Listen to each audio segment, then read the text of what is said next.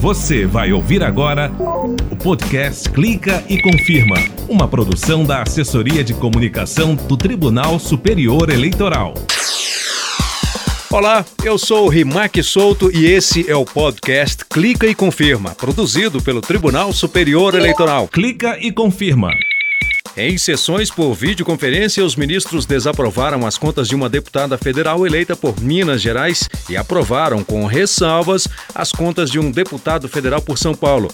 Entre outros processos, também decidiram que os tribunais regionais eleitorais devem fazer um levantamento de todas as suspensões de diretórios estaduais e municipais. A presidente do TSE, ministra Rosa Weber, instituiu um grupo de trabalho para facilitar a implementação da nova orientação na Justiça Eleitoral. 6 de maio foi o último dia para alterar o cadastro, regularizar ou tirar o título de eleitor e transferir o domicílio eleitoral. Ih, perdi o prazo. E agora? Mas não se desespere, você ainda pode resolver as pendências. Vamos explicar como. No quadro Entrevista, eu converso com o juiz auxiliar da presidência do TSE sobre a migração dos processos em papel para o meio digital, o que é muito bom, mas muito bom mesmo em vários aspectos. Clica e confirma. Decisões. As sessões plenárias do Tribunal Superior Eleitoral continuam sendo realizadas por videoconferência. E isso, claro, em razão da pandemia do novo coronavírus. As duas últimas foram realizadas na terça, dia 5, e outra no dia 7 de maio. E vamos saber agora quais os destaques das duas com ele, Henrique Amaral, que acompanhou todas elas. Tudo bem, Henrique? Tudo bem, Rimac. Bom, na quinta, tivemos um caso que trata da competência da Justiça Eleitoral para julgar crimes comuns ligados a delitos eleitorais, certo? Isso mesmo, Rimac. O Tribunal Superior Eleitoral aprovou alterações na resolução que viabiliza o cumprimento de decisão do Supremo Tribunal Federal, que afirma a competência da Justiça Eleitoral para julgar crimes comuns ligados a delitos eleitorais. Os ministros entenderam que os tribunais regionais vão ter autonomia para decidir sobre as zonas especializadas nesse tipo de julgamento, assim como na recondução de magistrados que fiquem à frente desses casos, conforme o voto do ministro Luiz Roberto Barroso. O Tribunal Regional poderá determinar a exclusão das demais atribuições jurisdicionais da zona eleitoral especializada, hipótese em que lhe caberá dispor sobre a manutenção ou redistribuição do acervo existente no momento da respectiva especialização. Poderá ser determinada pelo Tribunal Regional Eleitoral a recondução de magistrado de zona eleitoral especializada a fim de prevenir que o encerramento do exercício da jurisdição eleitoral em decorrência do término do biênio acarrete prejuízo à investigação, à instrução criminal ou ao julgamento de processos, crimes de que trata essa resolução. E sobre a consulta, Henrique? O plenário respondeu de forma negativa à consulta do Avante.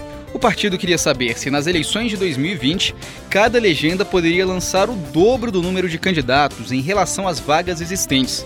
O questionamento foi feito após a publicação de emenda constitucional que proíbe coligações para eleições proporcionais, como voto do ministro Edson Fachin.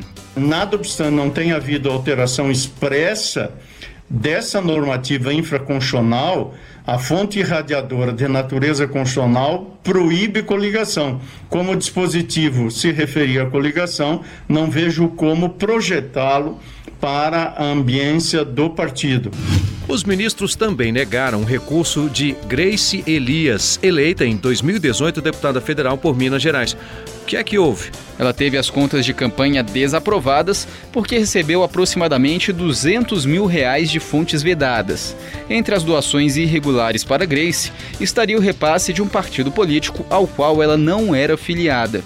Ao dar continuidade ao julgamento, o plenário decidiu, por maioria, negar o recurso da deputada.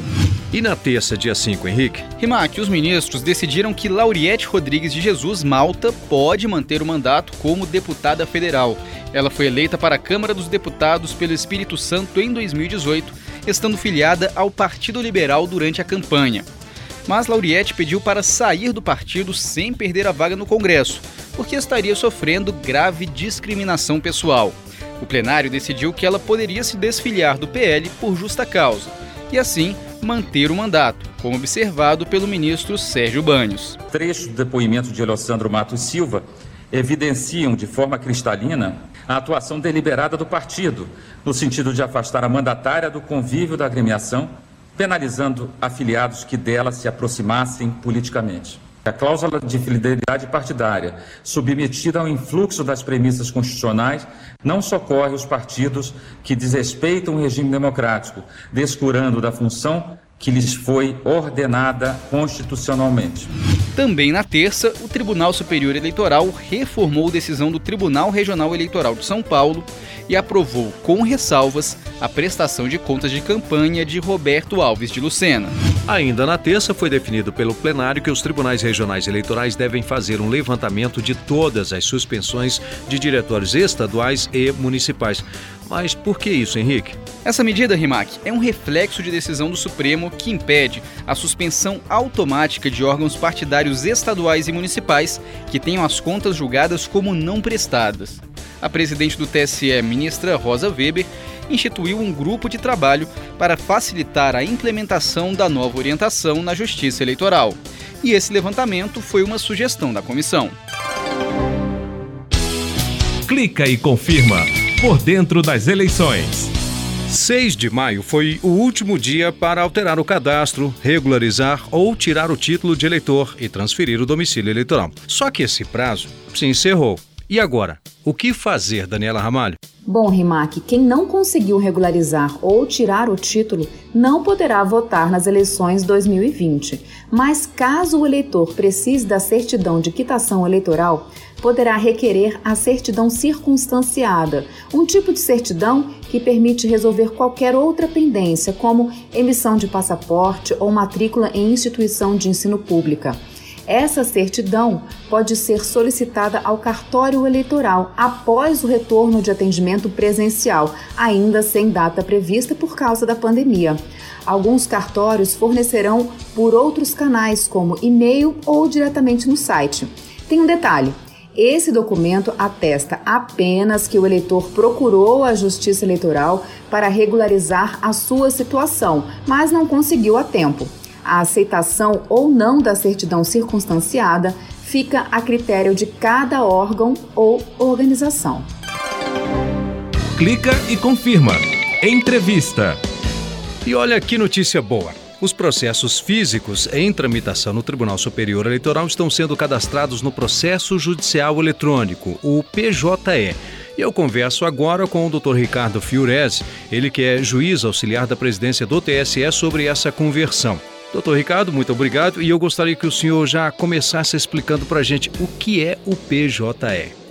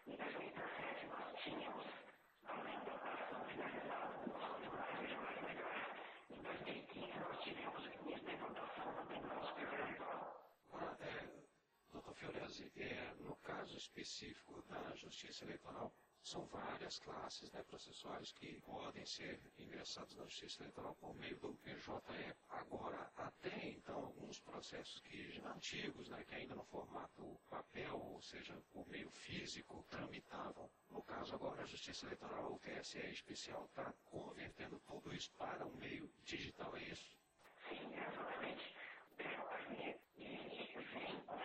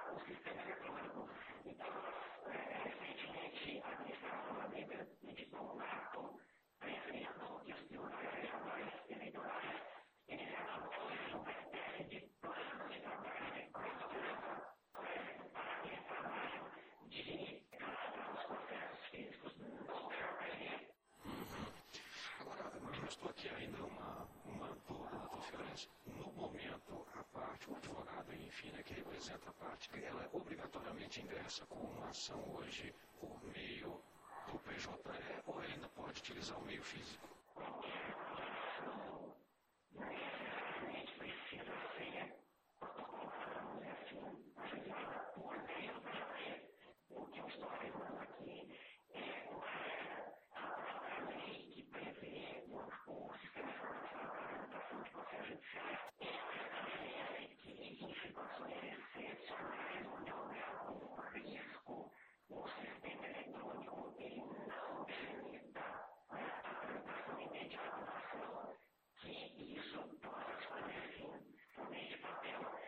antes de falarmos das vantagens, eu gostaria que o senhor explicasse a questão da segurança. Né? Porque já se pensa assim, ah, um hacker pode ir lá alterar algum documento. Não, isso não acontece definitivamente, não é? é